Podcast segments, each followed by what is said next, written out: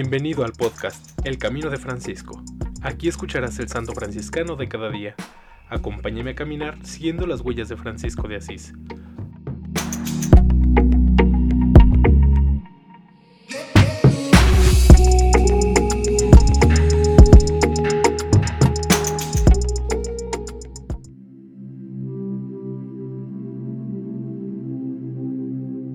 Septiembre 1. Beato Juan Francisco Burté sacerdote y mártir de la Primera Orden, 1740 a 1792. Beatificado por Pío IX el 27 de octubre de 1926. Juan Francisco Burté nació el 21 de junio de 1740 en Rambervillers, Lorena, hijo de Juan Bautista y Ana María Colot. A los 16 años solicitó ingresar entre los hermanos menores conventuales en el convento de Nancy, Inició el noviciado el 24 de mayo de 1757 y después de un año totalmente consagrado al Señor, hizo la profesión. En el mismo convento continuó sus estudios. Había allí numerosos religiosos preparados en las diversas disciplinas. Cuando en Nancy se instituyó la facultad teológica, buen número de hermanos menores conventuales fueron llamados a enseñar. Juan Francisco, que se había distinguido por el aprovechamiento en los estudios, con apenas cuatro años de sacerdocio, fue llamado a enseñar teología, primero en el convento y luego en la facultad diocesana, después de un brillante examen. En 1775 fue nombrado guardián de su convento. Después de tres años fue encargado de representar a su provincia religiosa en la sede de París. Fue escogido como predicador del rey, porque todos los consideraban religioso docto, piadoso, elocuente y modesto. Por su destacada cultura, le encomendaron el trabajo de bibliotecario en el Gran Convento de París, donde fue nombrado guardián de más de 60 religiosos.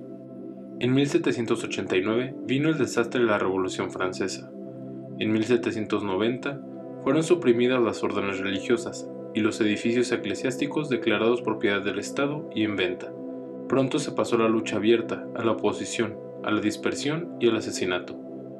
Juan Francisco y sus religiosos manifestaron su adhesión a la fe, rechazando el juramento de la ley emanada del Estado contra la Iglesia.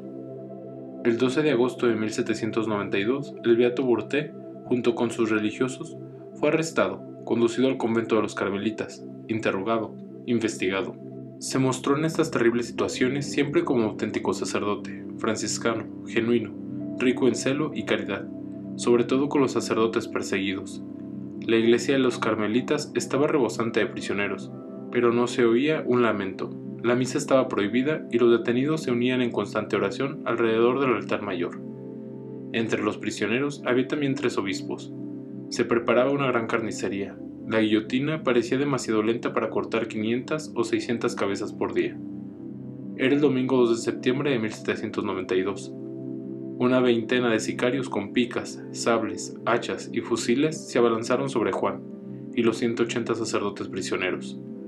Fueron despedazados salvajemente. Las víctimas serenamente oraban o realizaban actos de heroísmo, y así inmolaron heroicamente su vida en la profesión de la fe.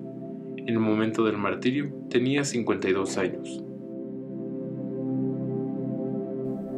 En alabanza de Cristo y su siervo Francisco. Amén. Beato Juan Francisco Burté, ruega por nosotros.